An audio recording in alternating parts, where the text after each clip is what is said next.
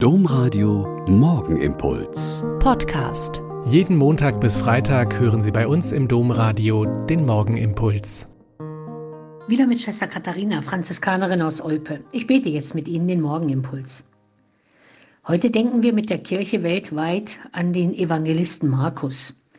Die biblische Forschung weiß heute, dass er und seine Mitschreibenden dieses erste Evangelium verfasst haben.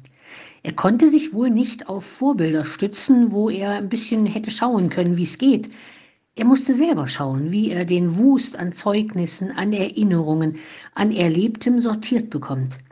Und er tut das in einer sehr einzigartigen Weise. Er verweist in seinen 16 Kapiteln auf den Kreuzestod Jesu und sein Erlösungswerk. Es ist also ein ganz langer Prolog, also quasi eine Vorschau, der immer näher an das Unglaubliche heranführt. Unsere heutige Lesung aus dem ersten Korintherbrief sagt es aus, aus der Sicht des Paulus. Und da steht sehr deutlich, ich erinnere euch, Brüder und Schwestern, an das Evangelium, das ich euch verkündet habe. Ihr habt es angenommen. Es ist der Grund, auf dem ihr steht. Durch dieses Evangelium werdet ihr gerettet. Ohne den Glauben an das Evangelium vom Auferstandenen gäbe es keine christliche Zukunftsbotschaft und kein Wachstum der Kirche weltweit über die zwei Jahrtausende.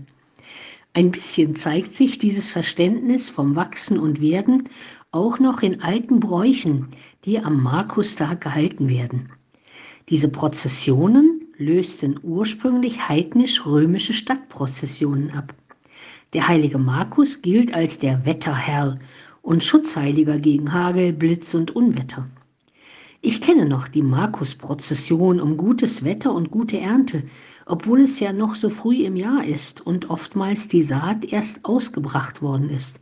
Aber die Saat muss ausgebracht und gehütet werden, damit sie wachsen kann, um eine gute Ernte zu bringen, an Brot und an Leben. Mit der Liturgiereform nach dem Zweiten Vatikanum wurden die Markusprozessionen offiziell für die Weltkirche abgeschafft. Aber wie das so ist, in vielen Orten weltweit gibt es sie bis heute. Sie bilden den Auftakt zu den Bittprozessionen vor Christi Himmelfahrt, die quasi dem auferstandenen Sohn Gottes, der in den Himmel auffahren wird, all unsere Bitten mitgeben will. Der Morgenimpuls mit Schwester Katharina, Franziskanerin aus Olpe, jeden Montag bis Freitag um kurz nach sechs im Domradio. Weitere Infos auch zu anderen Podcasts auf domradio.de.